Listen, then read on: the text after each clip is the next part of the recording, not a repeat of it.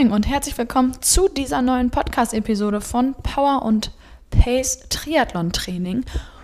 Und ich verrate jetzt mal direkt, worum es heute geht. Den Titel habt ihr wahrscheinlich schon gelesen, genauso wie die Podcast-Beschreibung.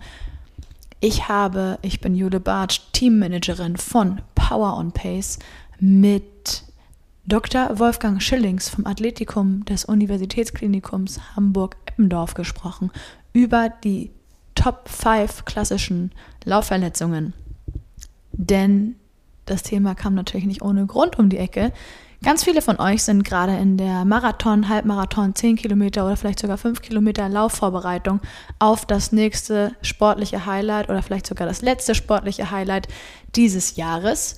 Da dachte ich mir, bietet es sich an, euch vielleicht dank Dr. Schillings auch ein paar Tipps an die Hand zu geben, wie ihr diesen Top 5 Verletzungen im besten Fall sogar vorbeugen könnt oder wenn ihr bereits betroffen seid, was ihr tun könnt, damit ihr euren Körper bei der Heilung dieser Verletzung unterstützt. So viel dazu. Aber jetzt geht es einmal darum, was sich die nächste Woche bei Power and Pace abspielt. Und ihr habt es vielleicht schon in unserem Eventkalender gesehen. Wir haben es auch schon verkündet in der letzten Ausgabe der Triathlon. Wir starten zwar noch nicht die neue Saison, aber ein Live-Event auf YouTube, den Kick-Off zur Saison 2024 mit Power und Pace. Das heißt, freut euch auf eine Stunde Action auf YouTube mit eurem Coach Björn Geßmann, Publisher Frank Wechsel und mir, Jule Bartsch. Wir geben euch einen ungeheuren Ausblick auf all das, was euch in der kommenden Saison erwartet. Da sind ein paar Neuheiten dabei, ganz coole, spannende Termine für die kommende Saison, angefangen mit dem Dezember bis hin zum nächsten Jahr Juni. Also seid gespannt. Klickt auf den Link in unseren Shownotes, wo ihr nochmal alle Informationen zu unserem Kickoff-Event nächste Woche am 14. September von 19 bis 20 Uhr bekommt. Und dann schaltet ihr natürlich nächste Woche Donnerstag YouTube ein. Ist ja ganz klar. Link findet ihr, wie gesagt, hier in den Shownotes, aber auch in unserem Eventkalender mit direktem Wege zum Livestream. Und jetzt ganz viel Freude mit dieser doch sehr, sehr spannenden, aufschlussreichen Folge im Gespräch mit Dr. Wolfgang Schillings. Fünf klassische Laufverletzungen und wie ihr sie vorbeugen könnt bzw. heilen. Viel Freude dabei!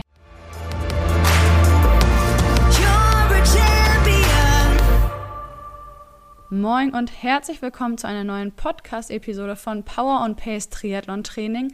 Mein Name ist Jule Bartsch, ihr kennt mich schon. Ich bin die Teammanagerin von Power on Pace und heute behandeln wir ein medizinischeres Thema und zwar wollen wir über typische Laufverletzungen, Prävention und Heilung sprechen und dazu habe ich einen ganz besonderen Gast heute bei mir und zwar Herrn Dr. Wolfgang Schillings. Moin, sag ich mal. Hallo, hallo. Ich freue mich sehr, dass Sie heute da sind. Ich verliere mal ein, zwei Worte über Sie und dann gebe ich erstmal ab. Sie sind Sportmediziner seit mittlerweile elf Jahren, wenn ich das richtig lese, Mannschaftsarzt des Hamburger SV und betreuen selber im Athletikum des UKE, also Universitätsklinikum Hamburg-Eppendorf, zahlreiche Triathleten. Das ist ja. noch der Stand. Genau, das ist der Stand. Ich bin schon sogar länger als elf Jahre Sportmediziner, aber seit elf Jahren jetzt hier im UKE Athletikum und dort in der damals neu gegründeten Sportmedizin tätig, jetzt unter dem Namen Athletikum. Und ja, da betreuen wir ganz viele äh, Sportler, sowohl Amateure als auch Profisportler. Und ja, da sieht man täglich eine ganze Anzahl, eine ganze Reihe von Sportverletzungen, die man da so zur Behandlung bekommt. Das glaube ich sofort. Bevor wir direkt mit dem Thema einsteigen, was gibt es über Sie vielleicht zusätzlich zu dem, was wir gerade besprochen haben, noch zu wissen, was unsere Zuhörerinnen und Zuhörer sich so zusammen puzzeln können über sie? Naja, also zumindest das, was mich jetzt vielleicht ein bisschen mehr als andere Ärzte qualifiziert, um Sportverletzungen zu behandeln, ist einerseits, dass ich selber halt Medizin auch noch Sport studiert habe. Das heißt, ich bin Diplom-Sportlehrer und äh, dann mache ich auch selber gerne und viel Sport und habe, ja, damals bin ich äh, durch eine Tätigkeit nebenberuflich bei einem Laufmagazin so ein bisschen auch äh, über die Theorie dann an die Praxis äh, gekommen, dann mit Marathon angefangen und habe dann hier und da auch einige Sprintdistanz Triath, äh, Triathlons gemeistert. Ja, und ansonsten ist war meine Hauptsportart eher Fußball und Tennis und deswegen komme ich sozusagen selber aus der Praxis. Alles klar. Ich weiß nicht, ob wir nachher darauf zu sprechen kommen, weil Sie sind ja heute vor allem hier als Experte. Aber wer weiß, vielleicht gibt es an der einen oder anderen Stelle eine Anekdote zu Ihren Verletzungen damals und wie die so zustande gekommen sind. Ja. Jetzt haben wir schon zwölfmal gesagt. Wir beginnen jetzt mit dem heutigen Thema und zwar, wie gesagt, Laufverletzungen, Prävention und wenn es dann doch aber zur Verletzung gekommen ist, wie man diese wieder heilen kann. Und es ist natürlich ein Thema, genau deswegen sprechen wir heute, was ganz viele Sportler jetzt in unserem Kreise natürlich vor allem die Triathleten häufiger beschäftigt und gleichzeitig wahnsinnig interessiert, weil man natürlich immer das Anliegen hat, möglichst verletzungsfrei in unserem Fall jetzt durch eine Saison zu kommen.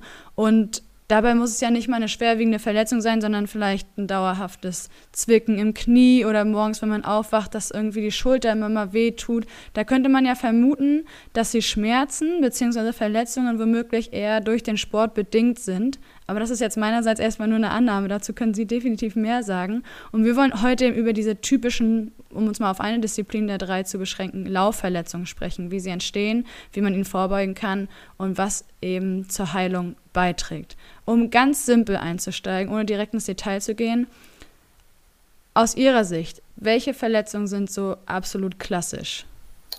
Also, um es mal sich auf Läufer weiter zu begrenzen, das sind so es kommt ja eher relativ selten vor, dass, dass akute Verletzungen jetzt über dem Sturz oder so oder so ein Umknicken passiert, wo man Bänderriss hat, sondern bei Läufer stehen eindeutig Überlastungsverletzungen im Vordergrund und das sind so die, die klassischen Big Five der Läuferverletzungen.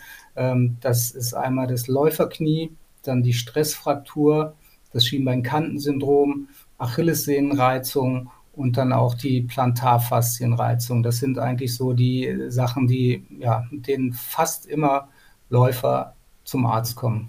Mhm. Und gehen wir mal chronologisch vor. Was ist an meiner Annahme, die ich vorhin geäußert habe, wirklich dran? Also ist eine Verletzung immer das Ergebnis durch einen Auslöser vorher? Also wenn wir jetzt uns auf die Top 5 so besch beschränken, ist es ja jetzt kein akut sofort eintretender Schmerz, wie Sie auch gerade sagen, durch mhm. Umknicken mhm. oder ähnliches?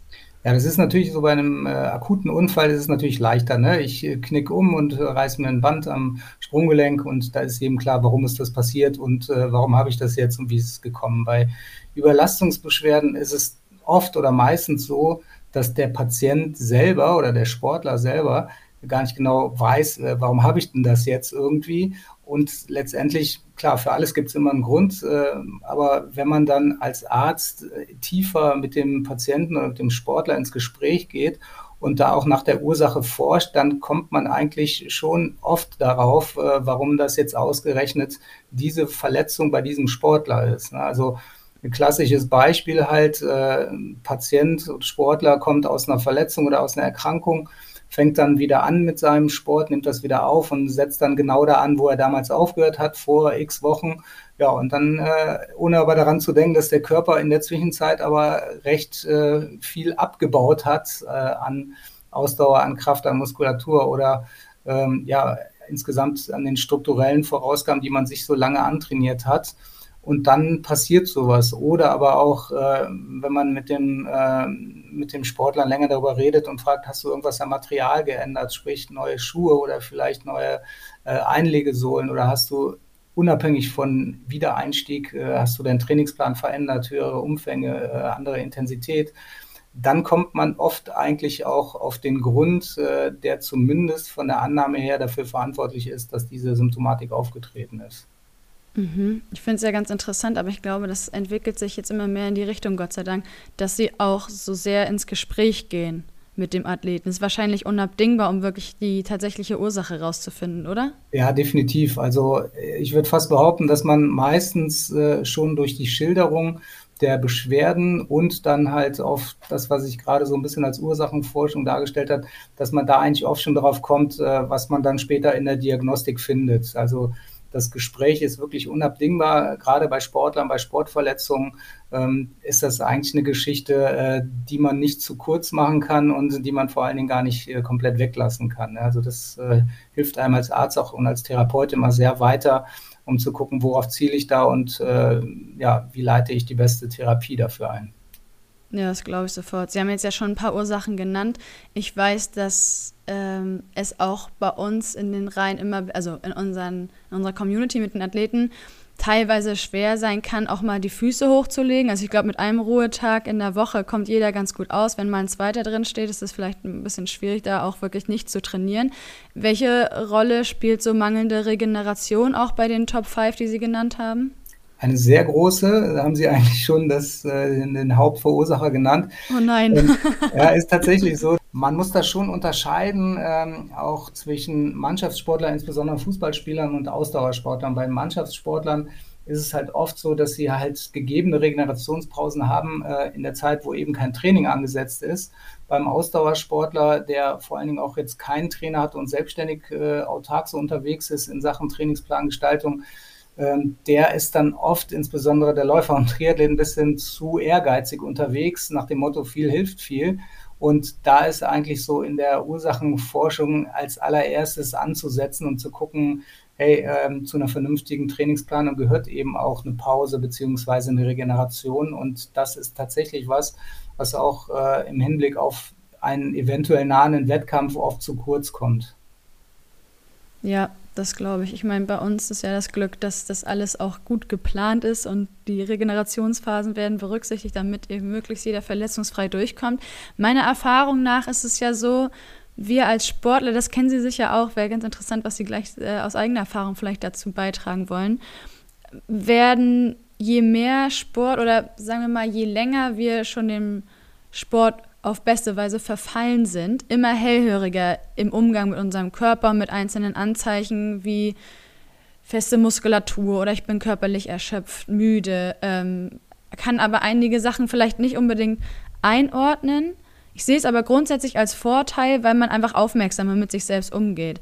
Das kann natürlich auch bedeuten, dass sich einzelne Beschwerden ab und zu schon abzeichnen, und uns damit ein Gefühl geben, dass irgendwas nicht stimmt. Habe ich demnach also die Möglichkeit, rechtzeitig Schlimmeres zu vermeiden? Und falls ja, wie gehe ich da am besten vor, damit es nicht zur Überlastungsverletzung kommt? Ja. Also einerseits äh, haben Sie sicherlich recht damit, dass Menschen, die schon länger in einem bestimmten Sport unterwegs sind, so ein bisschen eher die Zeichen des Körpers hören äh, als andere. Ob sie darauf hören und die entsprechenden Konsequenzen dann äh, einnehmen, das, das sei mal dahingestellt, ne? weil es sind ja noch immer zwei verschiedene Paar Schuhe, weil es gibt genug, gerade im Ausdauersport, ähm, die wissen das und fühlen das, dass da vielleicht in dem Gelenk seit einiger Zeit was nicht so richtig stimmt, gehen aber trotzdem so lange darüber hinweg, bis es die dann tatsächlich irgendwann mal zum Abbruch der Belastung führt.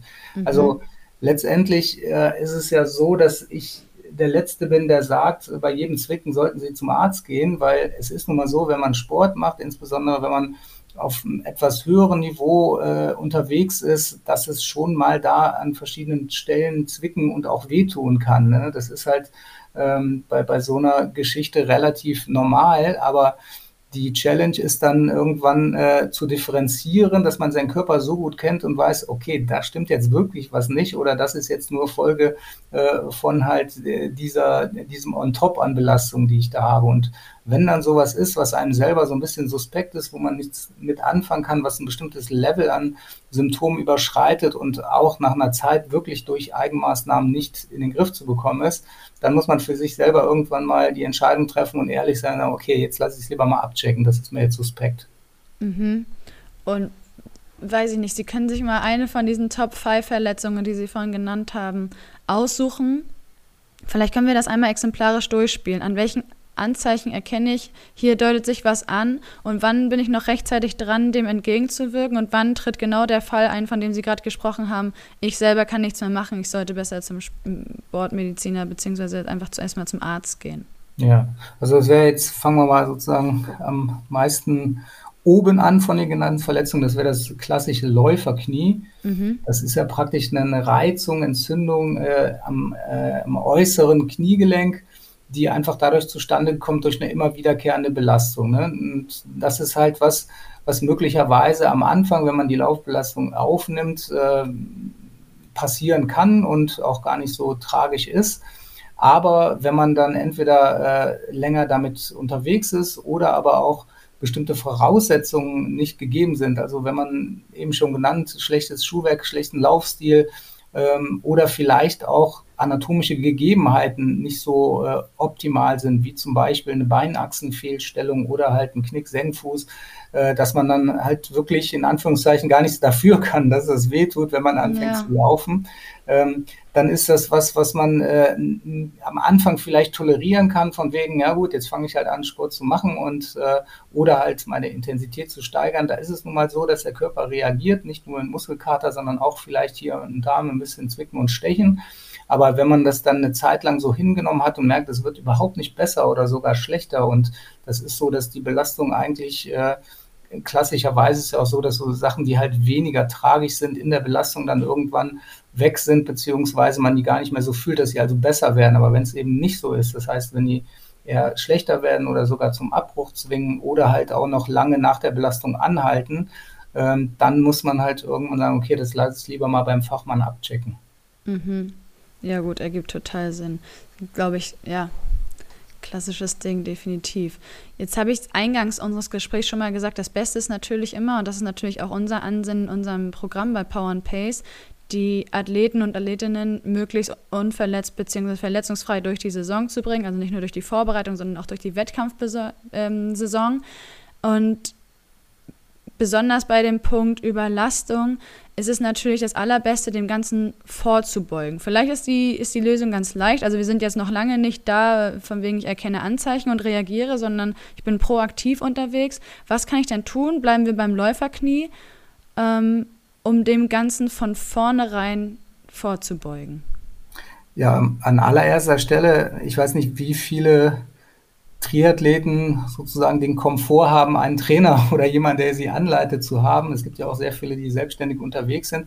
Aber das A und O ist natürlich eine, ähm, eine optimale Trainingsplangestaltung. Ne? Dazu gehört einerseits natürlich dann äh, den, den Athleten dort abzuholen, wo er steht. Das heißt, den Einstieg nicht äh, auf einem zu hohen Level zu starten, dann besagte Regenerationspausen einzuhalten, aber auch halt äh, wirklich, dass sich zumindest irgendwann in dieser Triathlon-Karriere am besten möglichst weit vorne dann jemand mal den Laufstil anschaut, äh, um mal zu gucken, ob er da irgendwelche äh, Fehler oder Auffälligkeiten detektiert, äh, die es halt mit, mit leichten Korrekturen, wie zum Beispiel einer äh, individuellen Einlagenversorgung, ähm, wieder in den Griff zu bekommen ist. Oder halt, also wenn der äh, Athlet weiß, dass er da eine Schwachstelle hat, ähm, dann ist es oft so, dass wenn man dann trotzdem darüber hinweg äh, trainiert, dass es dann an einer anderen Stelle kompensatorisch zu Problemen kommen kann und dass es dann entscheidend ist, dass man halt in seinem äh, Trainingsplan halt auch diese Kräftigung dieser Schwachstelle mit integriert. Ne? Und insgesamt ist es ja häufig so, dass gerade bei Ausdauersportlern ein starker Fokus auf jetzt beim Triathlon die drei Sportarten gelegt wird, aber halt noch nicht bei allen so angekommen ist, dass, dass dazu auch halt ein gewisses Kräftigungs-, Propriozeptions- und Dehnungstraining dazugehört. Ne? Und das ist mhm. was, was äh, letztendlich auch deutlich zur Verletzungsprophylaxe beitragen kann. Ja, hier also nochmal liebe Grüße, werfe ich mal ein an unsere Athletiktrainerin Ulrike Süring, die jetzt, wenn die Saison wieder losgeht, donnerstags wieder Athletik anbietet. Also macht das gerne mit. Und wenn es sich anbietet, weiß nicht, was Sie sagen, aber wäre auch nicht schlimm, wenn man das noch ein zweite, zweites Mal die Woche macht, oder? Definitiv alles andere als schlimm. Ja. so, jetzt kann natürlich auch der Worst Case eingetreten sein. Das heißt, die Überlastung ist da, das Läuferknie ist da. Jetzt vermute ich, dass es im ersten Schritt einmal heißt, abwarten bzw. schonen und Tee trinken, wie man so schön sagt. Was kann ich denn im nächsten Schritt tun, damit ich meinen Körper bestmöglich bei der Ausheilung dieser Verletzung unterstütze? Darauf hören, was der Sportmediziner sagt. In der Tat ist es, äh, also es gibt ja, wir haben ja verschiedene Patienten bei uns im Athletikum. Einerseits halt äh, Menschen, die wir halt versuchen, erst zu Sport und Bewegung zu bewegen und andererseits halt sehr ambitionierte ähm, ja, Sportler oder sogar Leistungssportler, wo es dann immer sehr schwierig ist, die zu bremsen. Ne? Und äh, das die erste Therapie, ähm, der erste Therapiebaustein, insbesondere bei diesen Überlastungsverletzungen, ist nun mal eine entweder Pause oder zumindest ein Reduzieren der Trainingseinheiten und Umfänge. Und das ist bei den meisten schon immer sehr schwierig. Wenn man das sagt, dann kriegt man erstmal große Augen irgendwie und von wegen, das das können Sie mir doch nicht nehmen. ähm, von daher ist das immer so ein bisschen schwierig und äh, artet dann so ein bisschen in Verhandeln aus. Aber letztendlich gibt es bei einigen Sachen kompromisslos nichts anderes als eine komplette Pause und bei anderen, je nach Ausprägung, nach Lokalisation, dann halt äh, auch wirklich, wo man sagen kann, okay, ein bisschen kürzer treten, aber noch keine, keine komplette Bremse dann ziehen. Ne? Beim Läuferknie äh, konkret ist es so, dass man halt insbesondere ähm, wie gesagt, je nach Ausprägung dann das, das Laufen schon einstellen sollte und auf alternative Bewegungsformen im Triathlon ist natürlich relativ einfach, dann halt mehr zu schwimmen und Rad zu fahren, äh, umstellen sollte, wobei auch gerade beim Läuferknie äh, muss man schauen, beim Schwimmen ist es eigentlich kein Problem, beim Radfahren könnte das tatsächlich auch problematisch werden. Da gilt es halt, das auszuprobieren.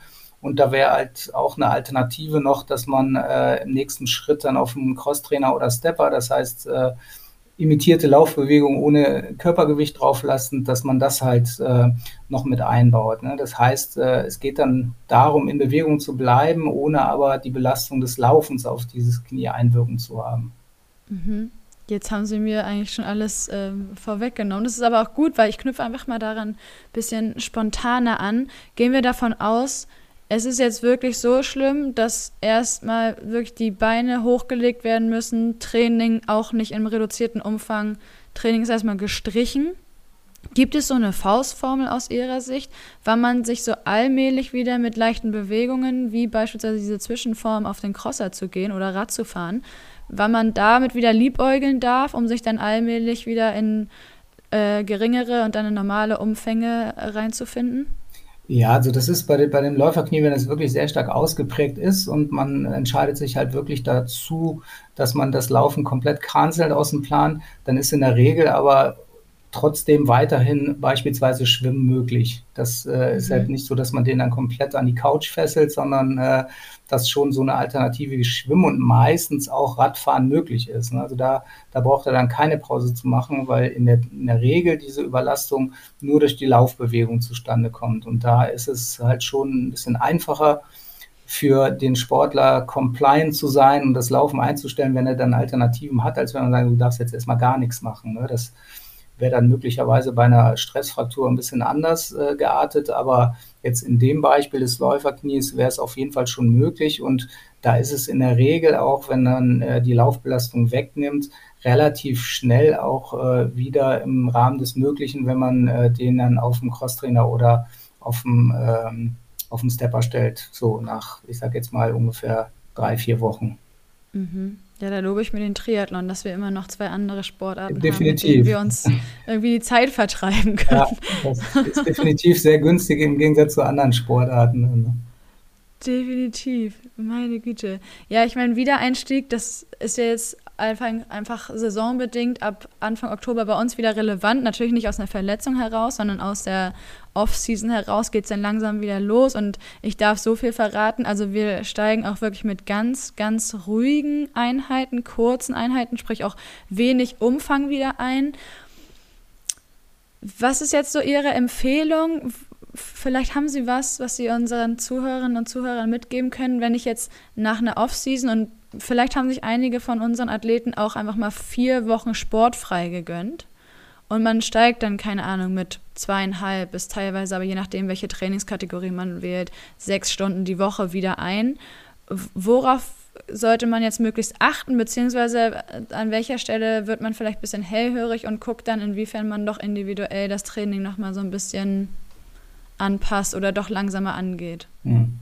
Also das ist was, was Sie eben geschildert haben, vier Wochen Pause ist ja sehr selten beim Ausdauersportler. ja, eben deswegen. Macht, wenn er nicht gerade krank ist oder verletzt ist. Von daher kommt das eigentlich kaum vor, obwohl es ja auch mal ganz äh, gut wäre für Ausdauersportler mal wirklich eine Pause von zumindest mal ein paar Wochen zu machen.